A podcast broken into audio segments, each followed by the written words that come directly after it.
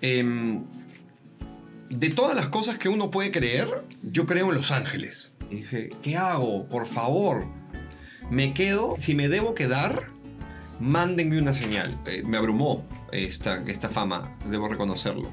Y no reaccioné bien ante, ante la fama y no reaccioné bien ante mi relación y eh, cometí 1224 errores. Yo decidí, eh, al principio de mi carrera, mantener en reserva mi sexualidad.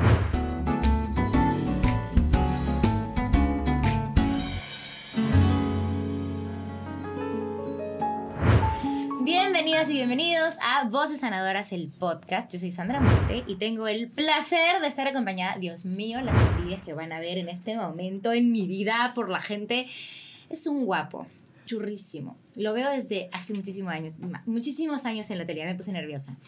Eh, conduce programas, ya sabrán. Actor, director, productor, crea por todos lados. Todo el mundo lo ama porque es muy simpático. Hace poquito estaba haciendo un unipersonal que me pareció muy divertido. Tengo conmigo al gran, al maravilloso Adolfo Aguilar. Gracias, mi amor. Si solamente aplaudes tú, entonces estamos jorobados.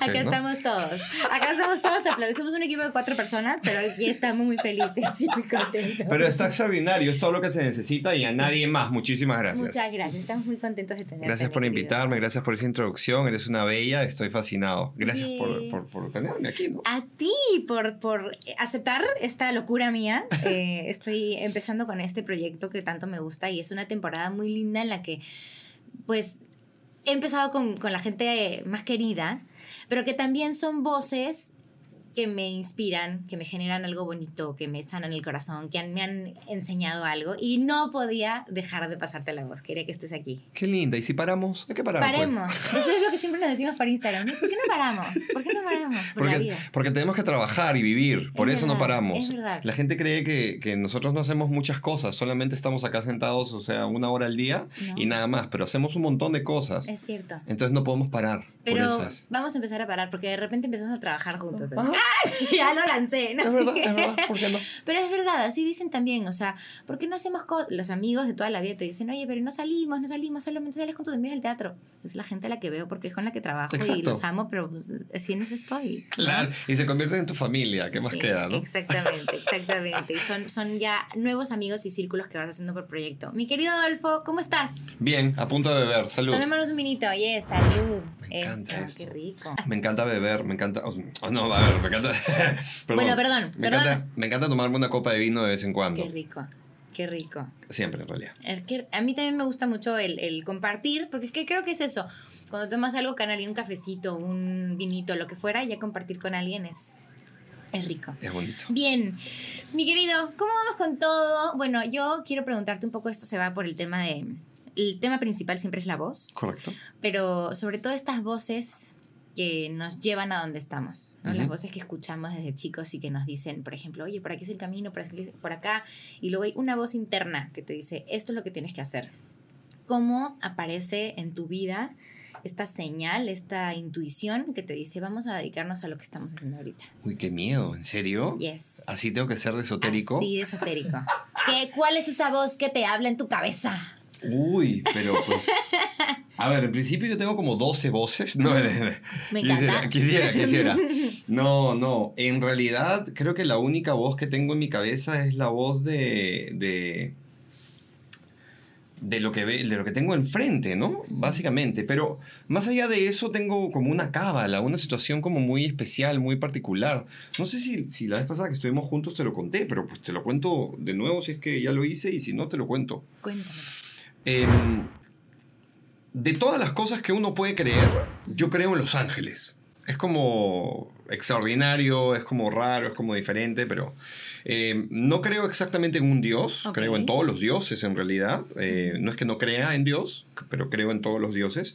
Pero si hay algo en lo que realmente eh, entrego mi fe es en, en Los Ángeles, por, por algún motivo. No sé, no sé por qué, pero pues en Los Ángeles. Y, y resulta que además le pregunto cosas a Los Ángeles, hace muchísimos años le pregunto cosas a Los Ángeles, desde muy chico. Y siempre hago consultas sobre qué quiero hacer, sobre qué debo hacer y si debo tomar una decisión o, o- u otra o otro camino o lo que fuere, ¿no?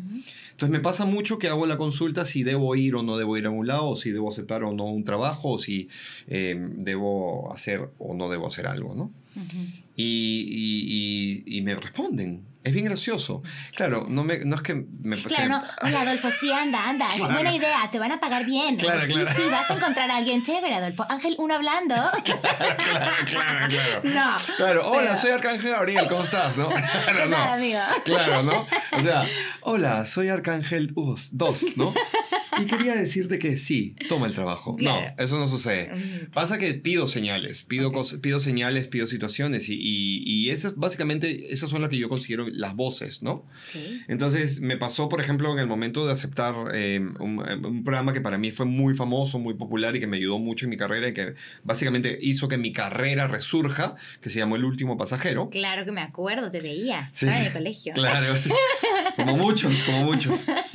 Y este, y bueno, no sabía, yo vivía afuera, quería volver a, a- a- donde vivía, a Estados Unidos, y yo estaba de novio, estaba muy enamorado, Ujú. y quería volver a, a donde estaba mi novio, y pues no, no sabía qué hacer, si quedarme, era, era un buen, una buena propuesta, Ujú. o volver a mi vida, ¿no? En, en Estados Unidos, y, y pregunté, y me paré, me acuerdo clarito, estaba en un evento, Ujú. eh, cuando existía el restaurante Costa Verde. Ay, qué rico, Sí. qué lindo era ya. eh, y, y me paré fuera, me- tenía un- una pausa, un momento, en ese momento fumaba, hace como 12 años eh, Ujú. fue esto, ¿no? Salí a fumar un cigarro y, y dije, ¿qué hago? Por favor, me quedo, si me, si me debo quedar, mándenme una señal. Y seguí fumando y de pronto miro arriba y comí, veo un punto, ¿no? Un punto voló, voló, de- y era una pluma y de pronto la pluma paró en mis pies. En medio de mis pies. Y fue como que... Me quedo. Y me quedé. Aterrizó. Sí. Y así muchas cosas, ¿ah? O sea, por ejemplo, para dejar polizontes. Claro, que eso fue un boom. O sea- eso fue un éxito tú, polizonte mayor, mayor. O sea, Sí. referente de los polizontes. Sí, pero para dejarlos. No para entrar a polizontes. Ok. Para el momento era, ¿qué hago? ¿Debo dejar polizontes? ¿Me debo quedar? O sea, era dar el paso a la pantalla, o sea, a señal abierta. Estaba Claro. en, en cable, Claro, etcétera, claro, etcétera. claro. Y, y- y de verdad era un conflicto, porque tenía tres años en una situación de confort, estaba todo bien, me hice famoso. Claro, era bien como- pagado, tranquilo, en paz, con todas las cosas que necesitas hacer. La gente te quiere un montón. ¿para súper- Claro. ¿No? ¿Para qué me iba, no? Ujú. Y, y pregunté, ¿no? ¿Debo irme? Y me acosté. Al día siguiente me levanté y alrededor de mi cama había una cama de plumas. O sea, mejor dicho, un, una... ¿Como un arco? Como un arco de plumas alrededor de mi cama. Yo sé de dónde salieron las plumas. Era, era del, del edredón. Ajá. Pero nunca habían, se habían salido. Ok. Y, había- y era como una... Había rodi- rodeando la cama. Y era como que... Sí, tengo que renunciar. La gente va a decir que soy loco. Sí, que Pero digan. es pues. que no, pero yo sí creo mucho en las señales también. Dirán que estoy loca también, pero es que es en serio. O sea, y, y qué coincidencia, plumas y pluma. Sí, O sea, ahí, ahí hay algo con las Sí. plumas. sí, las La- escupo también, sí, pero, Ok. pero, ¡Ay, te amo! pero, pero no tiene nada que Quien ver. entendió el chiste, quien lo entendió. Mm, muy bien. Yo era lenta para esas cosas, pero ahora ya, ya lo agarro rápido. Te amo, eres un tonto. O sea, digo, eh, esa es la forma de responderme, ¿no? Claro. Y me ha pasado muchas veces. Pido señales y, y una vez yo, yo estaba muy deprimido, muy preocupado por un motivo. Te pedí una, una, una respuesta a Los Ángeles y me- de pronto me toca el- vidrio un niño a pedirme dinero en realidad. Ujú. Y, y yo le dije, no, tranquilo, le dije, mira, ¿sabes qué? Estaba muy preocupado, muy deprimido y le dije, "Eh, ¿sabes qué? Vamos, ¿almorzaste? No, vamos, te voy a llevar a almorzar. Y le dije, vamos a llevar, ¿cómo te llamas? Ángel me dijo, Ay, cállate, cállate. por mi madrecita, por mi madrecita. Y almorzaste con Ángel. Sí, almorcé con Ángel. Y le Mm. pregunté qué debía hacer. ¿Y qué te dijo él? Me dijo que haga lo correcto, que haga lo que tenía que hacer. ¡Ay, qué lindo! Hasta hoy día veo a Ángel. En Han serio. pasado 10 años. Qué belleza, qué belleza. de Angelito, experiencia. Angelito. Qué lindo, qué lindo. Sí. Le mando un beso si nos ven. qué bonito eso. O sea, sí estás muy conectado con esta sensación de estos guías espirituales, ángeles, como que quien le quiera llamar, quiera. este, que, que tú preguntas y te mandan una respuesta. Esas son mis voces. ¡Qué belleza! Y esta voz tuya que te dice, ok, el camino de dedicarme a la televisión, dedicarme a todo lo que tiene que ver con lo artístico, ¿cómo surge? ¿Cómo, cómo Adolfo de chico se da cuenta, esta es la carrera que quiero seguir? ¿Te hicieron estudiar otra cosa? Sí. De, de tus papás, ¿cómo, ¿cómo era el tema de esto que mi hijo tiene? Porque tienes un carisma que desde chiquitito tiene que haber estado ahí. Eh, sí, se supone que sí. Em, a ver, yo desde chico supe que quería ser actor, ¿no? Que fue lo que al final estudié. Em, cuando terminé el colegio, le dije a mi papá que quería estudiar teatro o actuación o lo que fuera. Y mi papá me dijo que no, Ok. que no era lo que uno debería estudiar, que primero que estudie una carrera de verdad y que luego pues haga lo que yo quiera, ¿no? Y que si no, pues me vaya a hacer lo que yo quisiera hacer. Y te vas. Exactamente. Ay, Dios. Entonces yo dije, no, no, tranquilo, me quedo. No, papá, no, no, no, era una bromita. Claro, tranquilo, estudio economía, estudio economía. Ok. Entonces me metí a estudiar economía. ok. Eh, él no se dio cuenta, pero pues me cambié a comunicaciones y terminé comunicaciones. Ahí tú hiciste tus trucos Sí. para pasarte a comunicaciones. Es correcto. ok. Sin, pensando que se parecía al teatro, Ujú. cuando en realidad pues no se parece en nada. Digamos que tiene que ver, pero no se parece en nada. Ujú.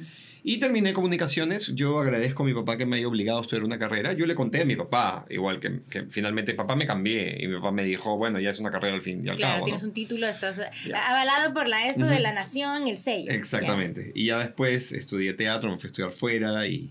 Pero esa, eso, eso que me decía que siempre eh, que iba a estudiar, que iba a ser actor o, o- o- o presentador o algo que ver con la farándula, siempre lo supe. Esa voz interior siempre me dijo que lo iba, lo iba a hacer, ¿no? Ya. Ok. Porque además estaba en todas las actuaciones del colegio y, Claro. estaba, ¿no? y, y cantaba de chiquito y bailaba y hacía Sí. shows y ¿Y en tu familia había también actores, act- gente familiar? O, o digo, No. artística no. no, no soy como tú.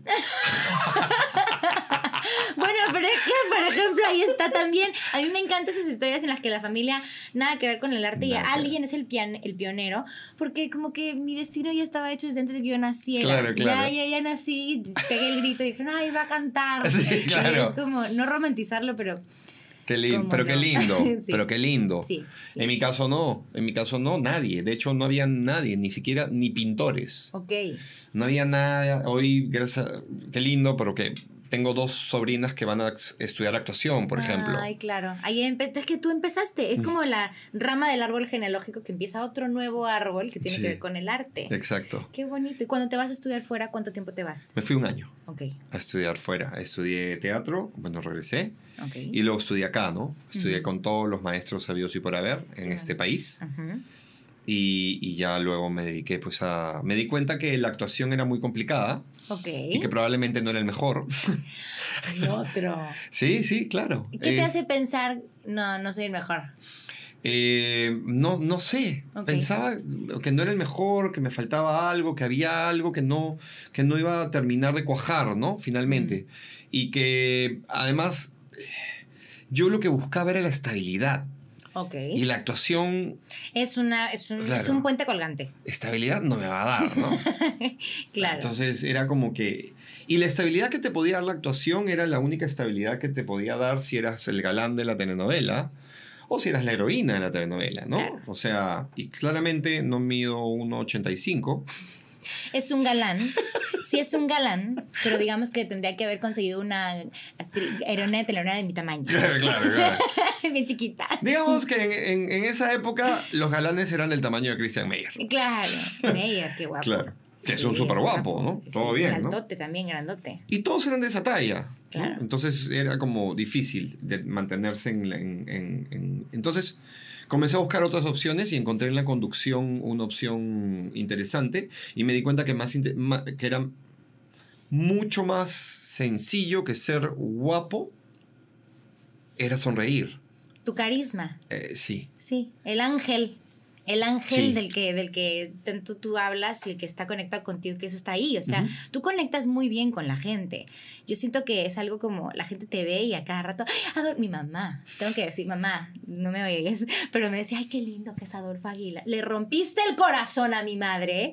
Y le me dijo, ay, ya, ok, bueno, tenía novio, ok. pero le digo, lo siento, mamá. No, no puede ser todo perfecto para ti. Tienes No. que saber que para ti las cosas. Es que tiene una vida muy bonita ella también, tiene un novio lindo y todo, pero dice, ay, Adolfo es mi amor platónico. No, igual estoy, estoy para ti. ¿Cómo se llama tu mami? Pati. Igual estoy para ti, no te preocupes. Lindo, ahí está. Beso Igual, para él. estamos. Pero te adora, o sea, la gente te adora. Eh, sí, o sea, no sé, pero... Gracias a Dios, hay mucha gente que sí. ¿no? Sí, hay, hay, me, me pasa mucho en la calle, que me paran en la calle y me, me, me, me tratan con mucho cariño. Me, de hecho, me, me escriben cosas bonitas, ¿no? En las redes. Las redes son bien crudas, ¿no? Bien, También. bien, bien, bien agresivas en todo caso. Eh, no conmigo. No, no y, y, y, y porque no hay razón, o sea, sería gratuito, la verdad Sí. que siento yo, porque Sí. hay muy buena onda, siempre tienes como un carácter muy bonito.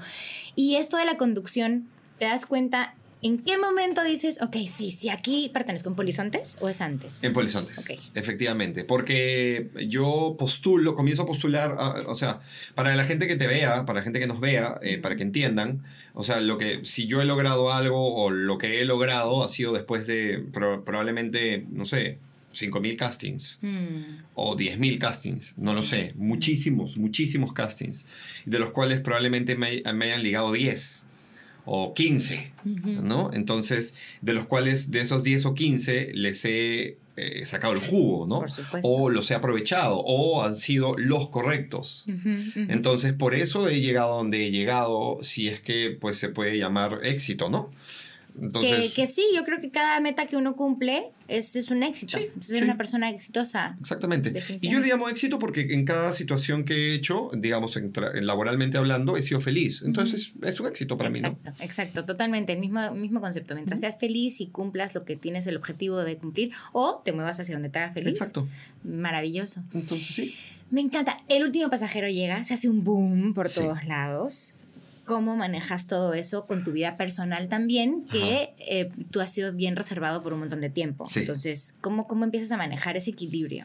Em, yo decidí eh, al principio de mi carrera mantener en reserva mi sexualidad, ¿no? Porque, bueno, yo soy homosexual y decidí guardarlo porque no era un momento, digamos, para publicarlo. Ujú. Luego me di cuenta que yo tenía particularmente una homofobia interna, o sea, una cosa que no, no, no me aceptaba a mí mismo, no me quería, Pero, pero sin embargo no lo ocultaba. Era como una cosa media rara, con lo cual estuve trabajando durante mucho tiempo con, con psicólogos, psiquiatras, coaches y todo. ¡Viva la terapia! Viva. Sí, señor. ¡Viva Salud, la terapia! salud, Salud, salud por la ustedes, terapia, por la ustedes. gente maravillosa. Entonces, este, entonces decidí mantenerlo en reserva, no para mis amigos, no para mi trabajo, no para mi familia, sino más bien para el público en general, ¿no? Por un tema de miedos, ¿no? Porque de repente me iba a faltar el trabajo, porque de repente no iba a suceder, iba a, a tener rechazo, qué sé yo. Bueno, además porque vivimos en un país demasiado conservador, que Mm. sabemos perfectamente que no solamente es tu vida la que va a exponerse, sino también la persona con la que, te- o sea, que tengas una relación. Claro. Y tal vez esa persona no es una figura pública, Y no, no, tiene, quiere y no tiene por qué pagar pato de pues el hate que se genera a partir de que hay muchas mentes que todavía no están preparadas o abiertas Claro. por falta de información también, ¿no? Y debo reconocer que a pesar de que el- la prensa lo sabía, porque pues yo nunca lo oculté, Ujú. nunca lo dijeron. Y siempre respetaron mi posición de no comentarlo. Ujú. Entonces, pues nunca se dijo durante todos los años que yo, ten- yo he tenido de carrera, Ujú. hasta que lo dije yo. Una Ok. vez que lo dije yo, entonces todo fluyó correctamente. En cuanto al último pasajero, yo siempre digo que el último pasajero me volvió infame. Yo, yo le llamo infame a algo más de la fama, ¿no?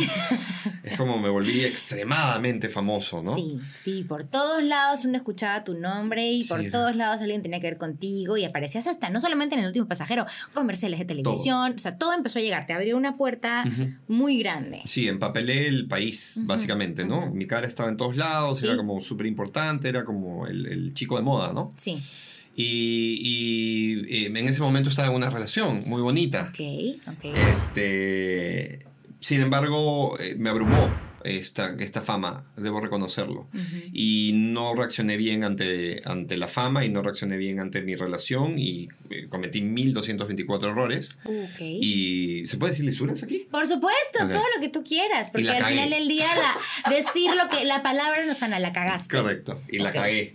Y, y al cagarla aprendí. Bueno, no aprendí ahí, aprendí mucho después. Ok. Entonces... La entré- cagaste con tu pareja. Sí, y Ok. con mi vida en realidad, Ok. ¿no? Entré en una, una serie de excesos Ok. que no, que no eran necesarios. A pesar de todo, me iba bien. ¿Crees que eso siempre es algo que me llama la atención? Porque veo a mis grandes ídolos y pienso sus carreras, sus vidas, llegan a un punto de fama maravillosa en la que todo el mundo quiere estar con ellos y todo es, el cohete revienta por todos lados. ¿Crees que tiene que ver esa presión también, pero al mismo tiempo esta vorágine en la que te metes del cariño desmedido o lo que fuera, que te hace perder el control un poco? O sea, Sí, ¿sí? sí, claro que sí. ¿Es eso o es la inseguridad de de repente sentir que esto puede acabarse que hay que aprovecharlo? ¿Qué, qué cosa es eso que hace que uno se descontrole? Yo creo que es... eh, tengo la impresión, mira que no puedo estar muy seguro, porque puede ser un poco de los dos, pero puedo hablarte de mi caso particular. Básicamente era un tema de inseguridad. Mm, Em, porque como no me aceptaba a mí mismo y no me quería a mí mismo y, y- y no, me, no me sentía seguro en general de nada. mm. Entonces, toda la fachada era lo importante, lo de adentro era lo menos importante. Entonces fui acumulando una serie de malos hábitos genéricos, Ok. ¿no? Y claro, tenía una serie de malos hábitos, incluso em, autodestructivos, ¿no? O sea, no, no, no quiero ser específico. Claro, claro, claro, claro. No quiero ser específico, pero generaba cosas tratando de que me pasen cosas negativas y malas. Gracias a Dios nunca me pasó nada. Como que te metías cabe. Todos los cabes. Sabotaje al máximo. Y mira que así me iba bien. Es Es que impresionante.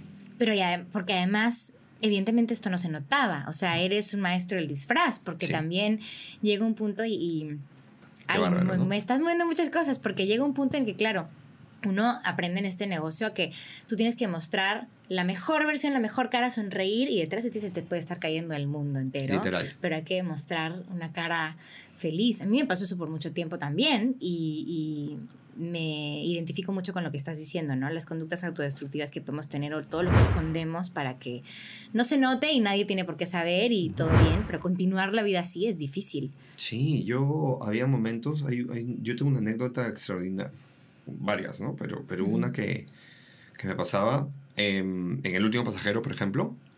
El Último Pasajero era un programa donde siempre estaba arriba, ¿no? Bienvenido al Último Pasajero, vamos al equipo verde, el equipo azul, el equipo rojo, no, corre, sí, vamos, es la muchacha chica, la zafata, señor Ramos, todo era arriba, arriba, Ajá. arriba, arriba, corría, vamos un corte, regresamos, ya estamos, esto era... Y en los cortes comerciales me iba a mi camerino llorar. Ay, te quiero. Qué bárbaro, ¿no? Te quiero mucho. Sí, am, un par de personas se dieron cuenta y, me, y bueno, un par de veces me tuvieron que ir a buscar al camerino. para- porque comenzaba el programa, ¿no? Y regresaba. Y era como... Y la misma pila y la misma energía. Sí, ¡Vamos sí. adelante! te, te, te, te, te". Sí, sí, claro. Claro. Era lo que tenía que ser, ¿no? ¿Y qué? O sea, porque esto cuánto tiempo se sostiene así? Años. Años. Se sostiene años. Porque en mi caso pasaba que a pesar de mi sabotaje, las cosas, las cosas buenas seguían sucediendo. Porque gracias a Dios tenía un, un extraordinario psicólogo que, me, que me, me decía, no tomes ninguna decisión negati- no tomes ninguna decisión a no ser que la converses con alguien que esté eh, bien, digamos. En este caso las conversaba con él. Ajá, ajá, Entonces él ajá. me ayudaba a tomar las decisiones y yo tomaba las decisiones con... con Claro. Bueno, Eduardo, mi psicólogo que murió, es el primer muerto en la pandemia.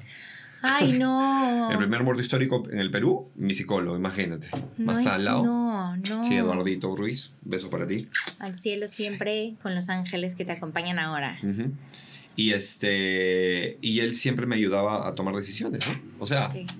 me dirigía, ¿no? Ujú, Para que claro, yo tome la Te decisión. acompañaba en el proceso de. Entonces, claro, no tomaba las decisiones incorrectas, en- entre comillas, ¿no? ok. Entonces, claro, estuve siempre acompañado por mis ángeles. o sea, es, es la terapia y la fe en tus ángeles la que te ayuda a sobreponerte en todos estos momentos. sí, básicamente.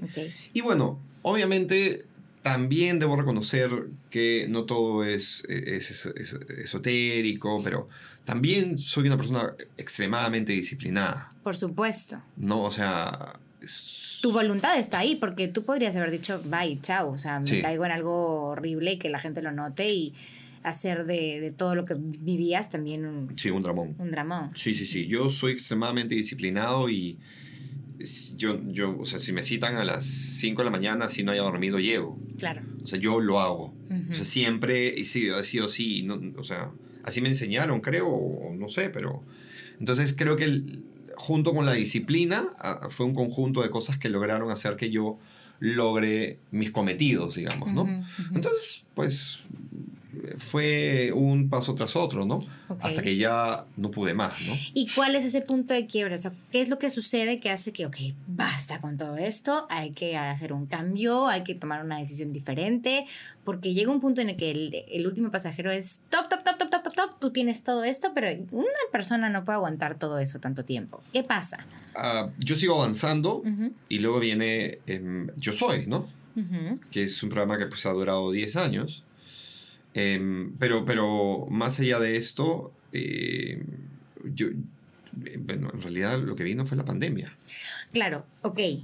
Pero paréntesis. ¿Termina el último pasajero y entras directamente a Yo Soy Sí. o hay un break? Nada. nada. Todo va de frente a Sí, Yo Soy. Corridito. Ok. Ok. Entonces yo sigo, Sigue, sigo, sigue, sigue, sigo, sigue, sigo, sigo, no paro. Ok. Y seguía en, en terapia, seguía en el proceso, seguía avanzando, todo seguía yendo bien. Y además de tu terapia, ¿había alguna motivación extra? Algo que, te, que tú digas, ok, no sé, por ejemplo, hay gente que se agarra de los que son papás, pues de sus hijos, o los que tienen a la mamá, a la mamá, o a alguien, o eras tú, tus sueños, tus ganas de salir adelante. ¿Qué, qué, cuál era esa motivación que además te acompañaba a, a mantener este castillo sobre arena movediza? ¿No? Mira, que es una gran pregunta. Creo que nunca nadie me la ha hecho. Yo creería que es mi motivación era mantener la pantalla, Ok. que no se derrumbe. Ok. O Mantener que- el castillo arriba. Sí, es eso nomás, que todo va- esté bien. Ok. Porque además había mucha gente que dependía de mí, ¿no? Claro, además te has sacado la mierda para construir algo que no quieres que se rompa, esa es la Exacto, verdad. También, además, Ok. ¿no? Y, y- y efectivamente había mucha gente y hay mucha gente que depende de mí, ¿no? Ujú, Entonces no podía caerme. ujú, Tenía que estar para ellos y ellas y lo que fuera, ¿no? ujú. Entonces seguía adelante, seguía adelante, seguía adelante. Pasó en la pandemia y luego llegó la pandemia. Llega, ok, llega pandemia y te encuentra en un muy buen momento también, haciendo Eh, muchas sí, cosas. Sí, Y pero todo desaparece. Pero no solamente desaparece eso, sino que además desaparece el contacto.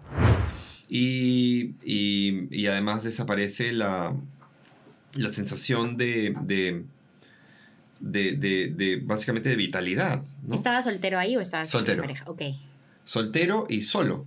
ok. En, en un espacio grande eh, de vivienda. em, y, y- y el mundo básicamente se me cayó, ¿no? Claro.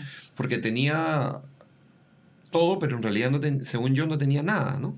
Mm, Y además, eh, no solamente no tenía nada, sino que además, eh, probablemente, según yo, me iba a quedar sin, sin casa, sin perros, sin plata, sin trabajo, sin cine. Claro, porque empiezas a ver que empieza a parar la, la chamba, empieza a dejar de ver este ingreso económico que durante tanto tiempo te ha mantenido estable en lo que tú construyes. Ya no hay, ya no hay, ya no hay, ya no hay, ya no hay. Sí. Desapareció todo. Y con ello desaparece mi estabilidad mental. Y- O sea, al final el castillo se cae. Sí, se cayó. De hecho, ha sido el peor momento de mi vida. Y, y gracias a Dios eh, fui consciente de lo que sucedió. Ujú, Entonces comencé a buscar ayuda. Porque pues se murió el psicólogo. psicólogo. El, el psiquiatra no veía a nadie porque es una persona mayor. Eh, no- tampoco podía hacer llamadas y no sabía qué hacer. Entonces, yo tengo una amiga que es coach, que no trabaja de coach, ella solo es coach, porque Ujú. estudió, porque quiso. Ok. Y la llamé, Ana Rita, y le dije, Ana Rita, necesito tu ayuda. Llorando, ¿no? Destruido. Claro, claro, por supuesto, vulnerable. claro, y me dijo, ven. Qué bella. Claro, agarré mi scooter y fui. Fuiste a verla. Sí, vivía a tres cuadras de mi casa. Ok, Vive. ok. Y fui.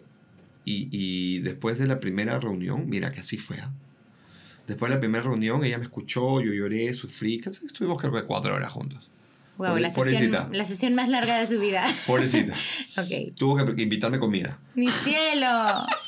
Hola, Narrita, te queremos. Sí. Gracias. Este, Me escuchó, me escuchó, me escuchó, lloró conmigo, todo hizo conmigo, todo, todo. Luego se acomodó y me dijo, sí, me acuerdo clarito, me hizo así, me miró y me dijo, pero tienes claro que igual estás mucho mejor que muchas personas, ¿no? Por supuesto. Y yo, ahí fue el momento, el primer momento del cambio. Qué gran pregunta la que te hizo. Qué bueno porque es cierto, o sea, la pandemia nos quitó mucho, pero hay gente a la que le quitó todo. Todo. Todo, todo, Es correcto. todo. Y no hay necesidad, no hay necesidad de comparar, ¿no? Porque pues, cada uno tiene sus propios Cada, cada tormenta igual es válida, pero es bueno que te haya aterrizado en el sentido de te estás dando cuenta que lo que te está preocupando es más grande que lo que está Es pasando. correcto. Y ahí comenzó mi escalada, digamos, ¿no? Mi escalada al Adolfo que soy hoy, digamos, ¿no? Em, me bajé 15 kilos, eh, me comencé a preocupar por mí, comencé a aceptar mi... a- comencé a aceptarme a mí mismo, a verme... O sea, no me gustaba mirarme. No me gustaba mirarme en el espejo, no me gustaba mirarme en las fotos, no me gustaba mirarme en la televisión. Eh, comencé a quitarme el polo para tomarme fotos. Regio y riquísimo. Eh, comenza- comenzó, y, pero sobre todo el mayor y más grande cambio en mí, que yo siempre pensé que era algo que ya existía, pero hoy realmente es verdad, es que realmente no me importa lo que diga la gente. Me encanta, me encanta, me encanta. Me parece maravilloso eso, porque una vez que tú te liberas de esa cadena, de la cadena del juicio del otro, libertad, ¿no? Total. Como real. Es correcto. Realmente no me importa. Es como... ¿Y es No. en la pandemia en la que decides empezar a escribir este unipersonal que hiciste hace poco? eh, sí, Ok. es en la pandemia, es correcto. Just- ¿Por qué? Porque fue en la pandemia que me di cuenta que mi historia, que, a ver, que la persona que soy, que este, este, este, este celebrity, este, este Adolfo Aguilar, que es querido por muchos, bueno, puede ser odiado por otros, pero bueno, querido por muchos, o por, probablemente por muchas más personas, esta personita que ven en la televisión hace 25 años, que tiene muchos referentes, que siempre lo ven sonreír, que muchas personas, probablemente el 95% de los peruanos no sabían que era homosexual. Y que otra vez es un 95% que tiene mucha gente muy conservadora. Exacto. Que de repente le podía servir a alguien mi historia y le podía servir a cualquiera, a cualquier papá, para darse cuenta que su hijo podría ser homosexual sin ningún problema. Es decir, una persona de bien, solo como homosexual.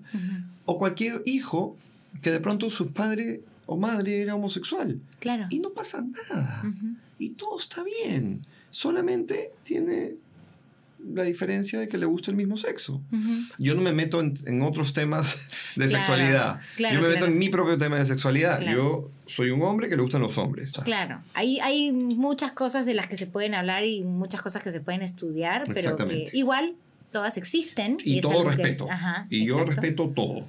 Pero no hablo de lo que no conozco. toca. Ujú, Exactamente. Exactamente.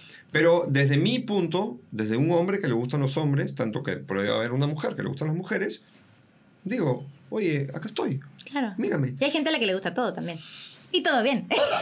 Y claro, y está bien, y no pasa nada. Y puede ser una persona de bien también. Claro. Como puede ser un heterosexual que puede ser una mala persona. Sí, es que, que tu, tu buena persona no te define ni siquiera tu creencia religiosa. No. Porque hay gente que también, ah, yo creo mucho en ciertas cosas y al final terminan tratando mal a otras personas. Exacto. Y hay gente que cree mucho en muchas cosas y es muy buena. O sea, la bondad de alguien no se determina por Exactamente. factores externos. ¿no? Entonces espero, yo espero honestamente que mi salida pública del closet le haya servido a alguien alguna vez en algún lugar del Perú o del mundo para que esté más tranquilo y más contento o más contenta con su vida. Me encanta, me encanta. Vamos a hacer una pequeña pausa. ¿Qué? Vamos a hacer una pequeña pausa comercial. No Dinero. tenemos todavía comerciales, pero Dinero. tendremos pronto. Ojalá que venga, venga el dinero, venga, venga. Pero hacemos una pausita y volvemos con Adolfo Aguilar aquí en Voces Sanadoras. Gracias por seguir con nosotros en Voces Sanadoras con Adolfo Aguilar. Estoy súper contenta de estar con él en esta entrevista, en esta conversación en realidad en la que he hablado con él de un montón de cosas que nunca habíamos tocado cuando nos, hemos encontrado y que además me hace sentir muy feliz la honestidad con la que está abordando la conversación y lo que nos está contando. No me hubiera imaginado que Adolfo tenía esta conexión con estas estos guías espirituales, estas voces que son sus ángeles que lo acompañan y que siempre le están mandando respuestas acerca de lo que él vive y lo que él siente. Y tampoco me hubiera imaginado viéndolo en televisión todo lo que pasaba por su cabeza y por su corazón en el momento en el que su voz nos decía tantas cosas para tapar lo que su alma sentía. De alguna manera siempre encontramos la forma de hacer que nuestra voz hable por nosotros más allá de las palabras, que diga cosas que nos van a mantener a salvo. Pero también están estas voces que te rompen el esquema y te hacen darte cuenta de que tienes que parar y tienes que hacer un cambio. Y en este caso, una pandemia mundial y la conversación con una amiga en un momento de desesperación, en un momento en el que pierde a su terapeuta, pierde todos los proyectos que tenía y todo el éxito que estaba construyendo. Y la querida Ana Rita le dice, ¿te das cuenta que estás mejor que muchos? Y esa sola frase, esa voz que le dice eso, genera un cambio. Y él empieza a aceptarse, a quererse, a valorarse, a entender que todo esto que él tenía de fobias, incluso contra sí mismo, podían cambiar. Y qué hermoso es ahora escucharlo así, libre, feliz, queriéndose, amándose, sin tanto pensar en el prejuicio de los demás. Que siempre va a haber prejuicios y siempre va a haber opiniones diferentes, pero me encanta ver a Adolfo desde esta perspectiva en la que siento que hay mucha honestidad y mucho más por descubrir y mucho más por seguir sanando. Me encanta que nos permita acompañarlo en este proceso en el que está siendo él una voz sanadora para él mismo y sin saberlo, para mucha gente que tal vez está pasando por situaciones como la de él. Vamos a seguir descubriendo más de lo que tiene que decirnos, lo que va a contarnos, cómo ha reformulado su vida a partir de todo esto y por qué Adolfo Aguilar es para mí una de las voces sanadoras.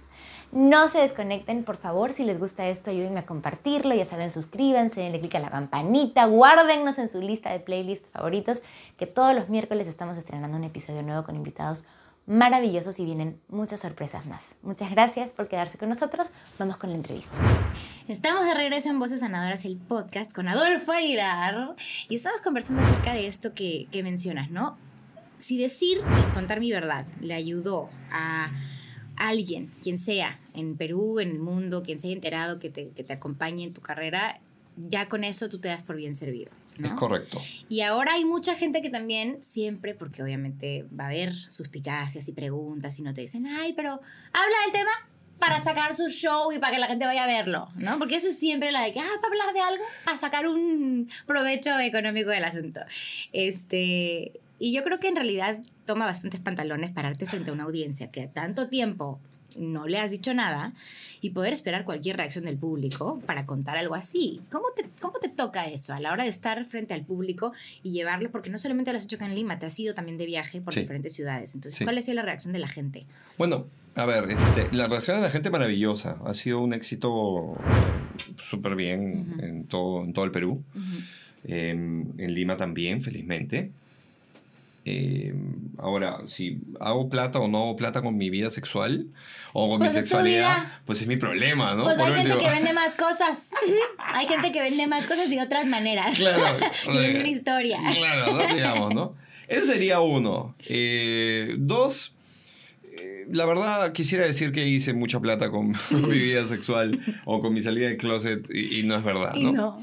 O sea, quisiera decir que hice mucho dinero. Me hubiera encantado hacer mucho dinero. No. De hecho, ahora voy a hacer em, una temporada em, del unipersonal como unipersonal, no como show. o sea, show de stand-up de verdad, de verdad. No va, a haber, no va a ser como una obra de teatro como fue anteriormente en la estación de Barranco. Voy, a, voy a estar eh, octubre y noviembre. Los jueves, aprovecho y lo digo para que... Digamos, le vayamos a verlo porque esto ya está saliendo por aquí en estas fechas. Claro. Octubre y noviembre, en los jueves en la estación de Barranco. Va a ser como una no, va a ser un stand-up, básicamente, de la obra de teatro, con cosas nuevas, evidentemente, porque pues he vivido cosas nuevas en, desde el principio de año ahorita, ¿no? Pero no, no, siento nada negativo en cuanto a lo que pueda pensar la gente, si lucré o no lucré, o... Si ya no te importó que hablaran de tu vida sexual, que era lo que más preocupaba y cuidaba antes, ahorita lo que digan es como, ay, sí, ¿no? ya está, ya, ya superaste esa, esa sí, Pero además yo ya yo sé por qué lo hice. eh, me queda claro cuáles fueron mis intenciones y me queda claro que, que mucha gente me escribió. eh, recuerdo muy bien el primer mensaje que recibí agradeciéndome em, que, que lo haya dicho públicamente, que haya salido del closet públicamente, porque le di ánimos para, para hacerlo también a esta persona. Y también recuerdo que aprendí mucho, aprendí mucho porque muchas personas me hablaron de, de sus closets, de sus diferentes tipos de closets. Porque no existe solamente el closet sexual, existe el closet de todo tipo, de talla, de peso. Es que todo el mundo tiene algo de lo que a veces se siente inseguro porque te han enseñado y te han construido que algo en ti no está bien. Exa- Exacto. Entonces eso te hace esconderte, pero a la hora que tú ves a alguien que admiras o alguien que tiene una influencia en la gente porque lo conocen, que abre la puerta y que dice, hola, ámate, me estoy aprendiendo a amar, ¡uf! O sea, ya eso es hacer algo muy bueno, la Es verdad. correcto. Y es así. Entonces yo he recibido eh, mensajes y, y- y información directa de personas como gente que me ha dicho, yo quiero contarte que, que yo he sido sodálite. Y yo, "Ah, ¿ya? ¿Y? ¿Cuál- Ujú, ujú. Entonces, claro, en el momento cuando me dijo la- esta persona, yo lo, me re- o sea, remitió a... Claro, pasa que si te dicen yo he sido solamente en el Perú, tú dices, claro, ha sido... o- te- claro, Claro, ¿No? empiezas a pensar que por ahí va el asunto porque Exacto. hay mucha historia cochina detrás de, de, de lo esto. que ya sabemos. ¿no? Exactamente, ¿no? Entonces, y yo le digo, pero, pero ¿todo bien? Y me dijo, no, no, soy todo bien. De hecho, fue una de las mejores etapas de mi vida. Claro. Pero me dijo, pero ese es mi closet. Tengo miedo de decirlo, me da Claro. vergüenza. Porque es que si lo dice, automáticamente va a venir el prejuicio. Exacto. Entonces, por ahí va el tema, ¿no? Imagínate ese closet. ¿Y, y cuántos otros tipos habrán? Ujú. Entonces, el, el- el mío espero que haya sido un ejemplo básico para que todos los demás se liberen de los suyos. Espero, ¿no? Y que, y que funcione de algo. Si tu vida fuera una película, ¿cómo se llamaría? ¿Por dónde salgo? ¡Me encanta! ¿Por dónde salgo? Y siempre estás buscando salir no solamente en el espacio de, de closet, sino de, de todas estas cosas que vienen a ti. Siempre. Y de crear. Tú también haces cine, como ya mucha gente sabe. ¿Cómo empiezas con el tema del cine? O sea, ¿qué es lo que te dice a ti también? O creemos contenido, ¿no? Porque trabajas para gente con la que te encuentras como un conductor y, y hay como un formato, pero tú empiezas a crear tus formatos también. ¿Cómo encuentras eso? Pasa que eh, mi interés para ser actor básicamente era porque quería ser actor de cine. Ok. Es decir, la telenovela, si bien ha sido parte de mi historia de vida y he visto Los ricos también lloran, si no viste Los ricos también lloran, busca en YouTube. Busca, busca. Busca. Busca un tiempo atrás. Que básicamente, que básicamente Mariela del Barrio, Ah, ¿no? claro. Es Mariela del Barrio, pero la antigua. este, con Verónica Castro. Eh, yo quería ser actor de cine, siempre quise serlo. Ok. Y pues en el Perú no había cine, ¿no? No se, no se hacía, se hacía una película una cada dos, tres, cuatro, cinco años, ¿no? Entonces era como bien complicado. um, y, me, y me convocaron para hacer una película de actor, Sandro Ventura, mi socio. Y, un y- sí, un beso Sandro, para él. Sí. Y, y nos- ahí no- realmente nos conocimos Ok. Y nos dimos cuenta que teníamos las mismas, in- los mismos intereses cinematográficos y nos juntamos y comenzamos a hacer cine juntos. Y así fue. Y esto fue hace 12 años. Ok. Ya tenemos 16 películas. Ok. Varias ya. Sí. Y a pesar de que, claro, han habido estos booms del teatro y estos booms pequeños de la televisión y booms del cine nacional, que salen muchas películas, ¿cuál es la, la mayor dificultad que encuentras tú en el trabajo del cineasta en el Perú? O sea, ¿qué crees que, porque claro, existe el cine independiente, existe el cine comercial, eh, hay nuevas apuestas, pero ¿qué crees que es lo que hace que sea tan complejo competir con, con las películas de fuera y tener un espacio aquí que haga que una película dure más de tanto tiempo? Porque han tenido muchísimos éxitos que se han mantenido en cartelera, pero también como cualquier producción han, han habido veces en las que cuesta llevarlo hacia adelante. Sí. ¿Cómo va? Em, creo que el mayor, el mayor problema del cine nacional en realidad es la falta de inversión, ¿no? Ujú. Eh, básicamente. Y la sensación de que hay diferentes tipos de cine. Eso, Sí, eso. No, no hay diferentes tipos de cine. Está, es un solo cine. Ujú. Pero nos tienen muy metidos en la cabeza. Sí. Yo misma, ¿no? Desde mi espacio de pensar esto y esto y esto lo Ajá. seccionas. ¿Por qué tenemos esa idea? ¿Qué es lo Porque que pasa? se- por querer diferenciar de alguna manera, sabe Dios. Todo es un mismo tipo de cine, ¿no? De hecho, es un mal llamado cine, cine independiente, ¿no? Al cine. eh, El cine independiente en el Perú no existe en realidad, ¿no? Claro, porque- todos dependen de alguien. O, o en todo caso, el cine independiente debería ser el cine que se autosubvenciona, ¿no? Porque el cine independiente en el Perú es Que el cine que te lo Estado. paga el Estado. Claro, Entonces no, no. es independiente. Ujú. Entonces es como, o sea, ubíquense. Digamos, en todo caso, ¿no? Pero al fin y al cabo todo es cine. Entonces creo que primero hay que aceptar a todos, primero por igual, ¿no? Mm. Eso es uno. Y segundo, Claro, no es nadie más que nadie, porque no. haya géneros distintos de... Es como la música, ¿no? Eh, a mí me puede gustar el reggaetón para bailar y no lo cantaría porque de repente no me gusta Mm. mucho cantar. Hay canciones que sí, claro. pero no me siento mejor cantante que la Rosalía, jamás, No, nunca. La claro. Rosalía hace reggaetón y canta increíble y creo que es una reina. Y no es mejor música que la música No. clásica o que la otra música, es diferente, diferente. Son, y sigue siendo música. O, o me vas a decir que el- el- el- la música disco es, es mejor que el reggaetón. No, porque- no. Es un tema de gustos. Exacto, punto. Exacto. Bueno, más allá de eso. Y lo otro es que em, hay que apostar. ¿No? Pero más allá de apostar por el cine peruano en sí mismo, hay que apostar por buenas cosas. Y pasa que hay, una, hay un prejuicio de que el cine peruano no es bueno Mm. y que siempre se hace lo mismo. Ujú. Y, y nosotros hacemos, hacemos mucho, trabajamos mucho y nos esforzamos mucho por, por hacer un cine diferente y por, por hacer un cine con, con moraleja, ¿no? ¿Ustedes tienen algún equipo que vea sus pelis en el proceso de hacerlas y que les dé feedback? Sí, se llama eh, Script Doctor, un Ok. doctor de guion. Ok, ok, ok, ok. Sí, tenemos un autor de, guion que se llama Pablo del Teso. Ok. Pablo del Teso um, acaba de ser nominado al Oscar ¡Wow! y ganó el Goya como mejor película, como mejor guion ¡Qué además. chévere! Eh, eh, bueno, varias veces. En todo caso, es un extraordinario guionista. Y si trabaja con nosotros desde hace, nosotros hacemos 12 años, 8 años. ¡Qué belleza! ¡Qué bonito eso! Entonces, digamos, las estructuras y los guiones y todo están muy bien planteados y organizados, ¿no? Entonces, nuestros guiones están bien, todo está bien. Lo que probablemente si carecemos de algo es de inversión para lograr una calidad eh, extraordinaria, digamos. Claro. Aunque logramos últimamente ya una calidad buena. Claro, claro. Porque ya sí, calidad Netflix. sí, ese es un trabajo que ya se muestra en Netflix. Está Sí. varias pelis que ustedes están Sí, en- tenemos un par de películas. Eh, creo que la más importante ahorita es No me digas solterona, Ajá. que está en Netflix. Pero tenemos varias películas en varios streamings. Lo que pasa que el, el- el- el Netflix es el más importante en el Perú, digamos, Claro. por conocimiento genérico, ¿no? Porque llegó primero en realidad. Claro, es pero ahora ya tienes un montón de plataformas también. Es correcto, es como Xerox, ¿no? Sí. Que es la fotocopiadora por excelencia. Exacto, exacto. Pero no, pues, ¿no? Hay muchas. Me encanta, me encanta. ¿Y cuáles son tus manías, tanto artísticas como personales? ¿Cuáles son las manías? Así que uno dice, este es Adolfo Aguilar y uno sabe que no le puede mover a Adolfo Aguilar esto de tal lugar, por ejemplo. Bueno, soy muy ordenado. Ya. Extremadamente ordenado. Ok. Eh, o sea, por ejemplo, si hago teatro, tengo que llegar una hora antes y no me pueden fastidiar. Claro, claro. Una hora antes de las dos horas que, No, no. que, que te, te llaman.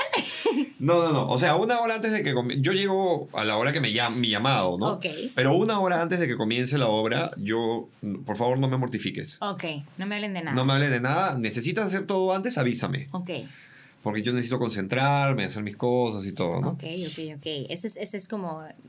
Tu organización de tiempos Sí. es muy importante. Sí, sí, sí, sí. Me Igual yo llego como tres horas antes, pero me sí. encanta, me encanta. Si tú tuvieras un superpoder, ¿qué superpoder sería? Invisible, Ser invisible. Me- Harías muchas travesuras. de todas maneras. Me encanta. ¿Cuál? Dime una. Me metería a los baños. Ah, claro, por supuesto. A los vestidores. A fastidiar. A mirar. ¡Ay, me encanta! Eres muy chistoso. ¿Qué? Ahora vamos por un lado un poco más este feeling. ¿Qué voces te inspiran? ¿Cómo así? O A sea, ver. por ejemplo, algún mentor, algún maestro, alguien que tú digas, ok, estas voces yo las tengo muy metidas en mí, hay alguna frase, algo que te acompañe de alguien que te haya enseñado algo, o mm, gente a la que tú sigas y digas, oye, ¿sabes qué es un modelo, una referencia para mí? Esta persona cuando habla, cuando se presenta, cuando tiene algo que decir, me, me genera, ¿sabes? Esta gente le hace bien al mundo, pues. Pasa que hay muchas personas, primero que nada, ¿no? Ujú. Lo que- no las tengo identificadas. Yo, yo, yo asumo que voy a ser muy criticado por esto, pero pues que sea. Que venga. no Sí, sí, da no, igual. no, no, con cariño. sí. No, no, da igual. Da igual. Pasa que hay mucha crítica sobre el reggaetón, por ejemplo. Ujú. Y hay muchos, mucha información alrededor de, de la música sobre el reggaetón. Ujú. Y, y- y que si cantan, que no cantan, que si es música, que no es música, que si el esto, que si el otro. Pero cuando comienzas a escuchar las letras de algunos cantantes de reggaetón y comienzas a realmente entender Ujú. lo que quieren decir o lo que, lo que quieren expresar, comienzas a, a, a conver- y comienzan a convertirse en referentes. Por supuesto que estoy de acuerdo. Entonces, últimamente, porque antes no me gustaba, reconozco, porque sentía que no, no me decía nada o no explicaba nada, o simplemente no me parecía melódico. Debo, debo reconocer que Bot Bunny Bad Bunny. e- es, es, es un referente muy interesante a nivel de letras. ¿Cómo le entiendes lo que dice? Ajá. Perdóname, Benito, Benito, si me ves, no me odies, pero es que a mí me cuesta mucho trabajo entenderlo. Es, no, no le tengo nada mala onda, es más, lo bailo, está calladita, Sí. bonita, pero nunca sé qué está diciendo. Está todo Me bien. cuesta. Por ejemplo, Titi. Ok, ok, ¿Ok? Titi es tía, son las tías en Puerto Rico. ok, Entonces él habla de. Titi me preguntó ok, si tenía muchas novias. Entonces básicamente es el inverso y es básicamente es una queja y diciendo, ¿por qué me estás preguntando si tengo muchas novias? ¿Qué está pasando? ¿Y si no me gustan las mujeres? Mira tú. ¿Por qué me tienes que preguntar? ¿Por qué eres una metiche? ¿Por qué estás tratando de hacerme eso a mí? ¿Por qué tienes que hacerle eso a la gente? Claro. claro. Titis no fastidien. Y eso se trata, Titi. Oye, ya ves, pero es que para entender esto necesitamos que yo necesitaba que Adolfo Aguilar venga a explicármelo. Benito, hazme, hazme la el manual de tus canciones y así yo te voy a entender. Se llama Benito, ¿verdad? Sí, se llama Benito. Creo que se llama Benito. Benito se llama, Sí, sí. ahí está, Benito. Hola, Bunny. ¿Qué tal? Me gusta la de Yo Perreo Sola. Esa me parece. Bueno, pero esa es clara. ¿no? Esa sí la. Me gusta mucho. Y, esa, y encima la acompaña con una imagen eh, eh, exacta de él trasvestido. Sí, sí. ¿No? Es como, Sí, sí, oye, Sí, sí, sí, sí. ¿no? Déjala en paz, básicamente, ¿no? No Básicamente, No estés yo- fastidiando por lo que tiene, por cómo se viste y por cómo Sí. se ve. Y también No. incluso dice, yo, o sea, déjame. Y es básicamente lo que, lo que yo estoy tratando de hacer con, con mi vida y quiero que eh, la gente haga con su vida. Si yo no le hago daño a nadie, Claro. déjame hacer mi vida. Si no te afecta a ti, ¿por qué me tienes que joder? Es que, claro, se convierte en un deporte mundial el hecho de estar rajando, metiéndote en la vida del otro, ¿no? Y, como te digo, puede que te guste o no. A mí cuando ya yo no le entiendo, ya es como, ah, ya le voy a cambiar porque no sé qué está diciendo, me gusta cantar. Está todo bien. Y todo bien, pero no lo odio, jamás. No, no. Es más, me gustaría conocerlo al, al Bad Bunny, estaría chévere. Sí está carito, ¿no? Pero Está, está bien caro. Y digo, ni creo que pueda ocurrir, ¿no? Pero ahí va. Saludos, No, Bad ¿quién Bunny. dice? ¿Quién dice? Nunca ¿Quién se sabe. De repente un día canto el Waka Waka. ¿No? Nunca se sabe. Pero sí es, sí es cierto. O sea, Claro. saber un poco de lo que hay detrás y entender, por lo menos el lenguaje, te ayuda a, a comprender muchas cosas. No la tenía clara hasta que tú has venido a contármelo. Porque de hecho, he entendido las letras de, de, de Bad Bunny eh, desde Titi.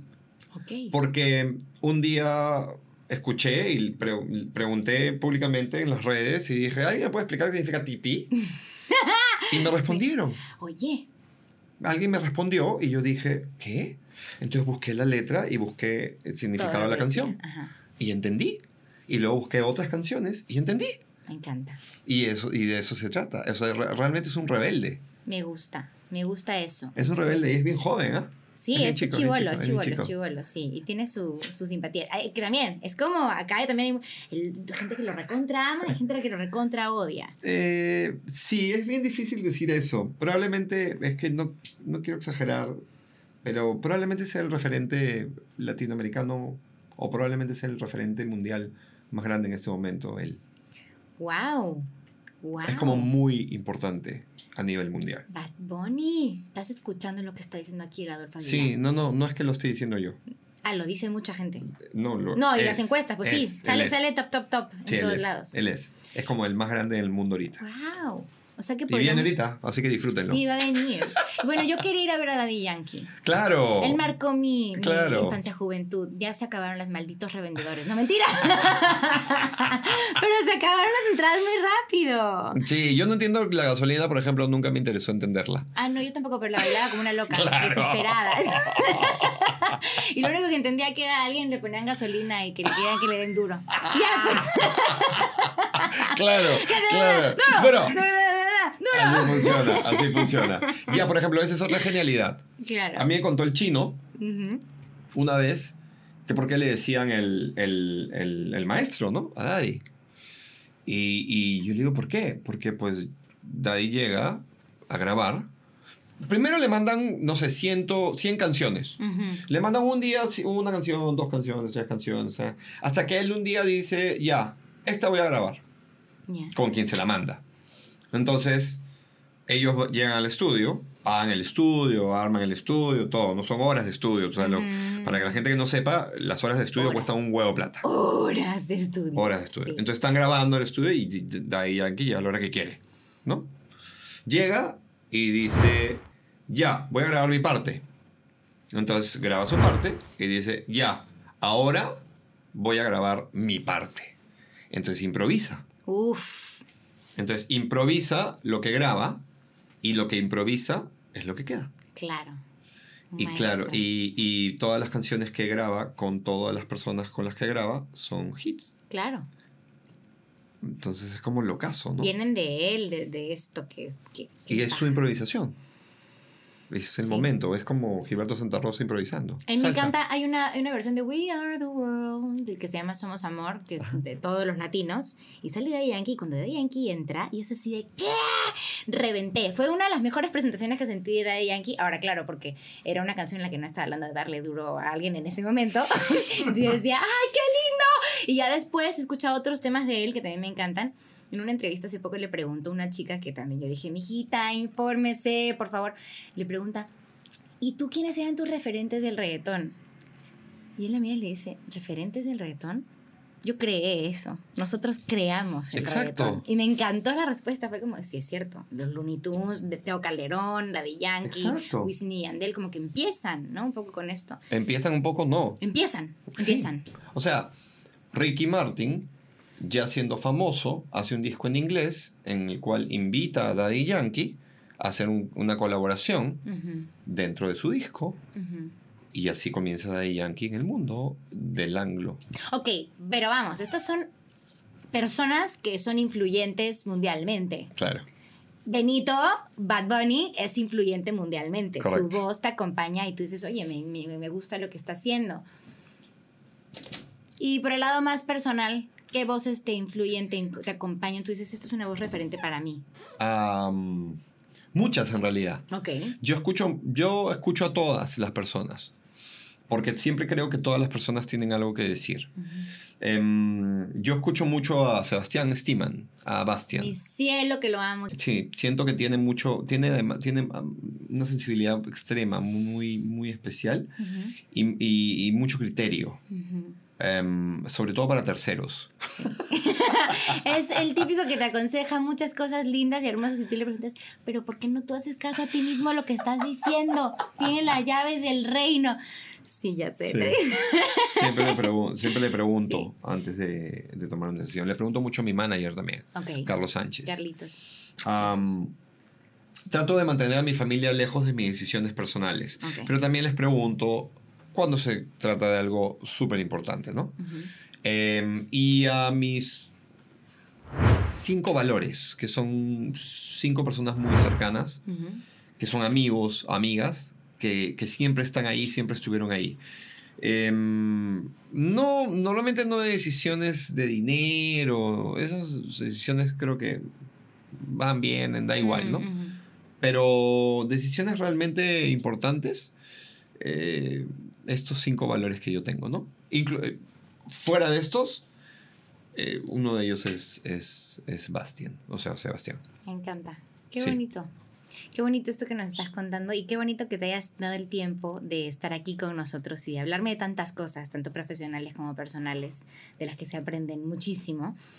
Me gusta mucho porque eh, si bien siempre te he visto como este personaje en la televisión, que no es un personaje, que eres tú conduciendo y estando con gente y teniendo esta vibra linda y este carisma, tengo, eh, he tenido como estos momentos lindos de encontrarme contigo detrás de cámaras y siempre he sentido este ángel tuyo. Qué linda, gracias. Y es hermoso que vengas y lo compartas con la gente porque creo que es, es bonito. No tenemos la oportunidad a veces de, de saber tanto de alguien. Claro.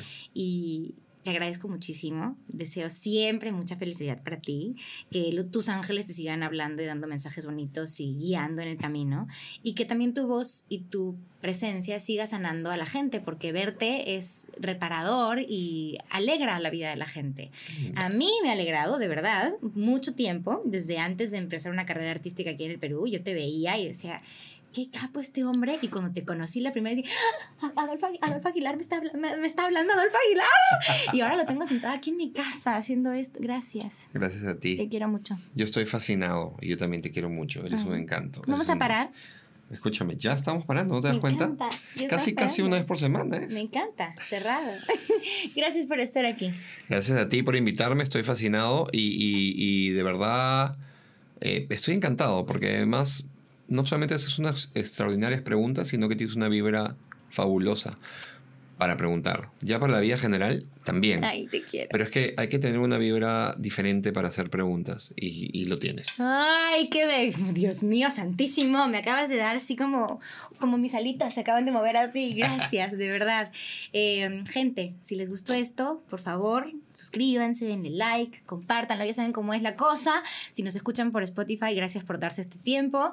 Y pues déjenos sus comentarios también. Mucho amor, mucha onda bonita de la comunidad que nos acompaña, por favor. Y gracias, Adolfo, por estar con nosotros. Espero tenerte de vuelta. Cuando quieras. Me encanta. Besos. Chao, chao.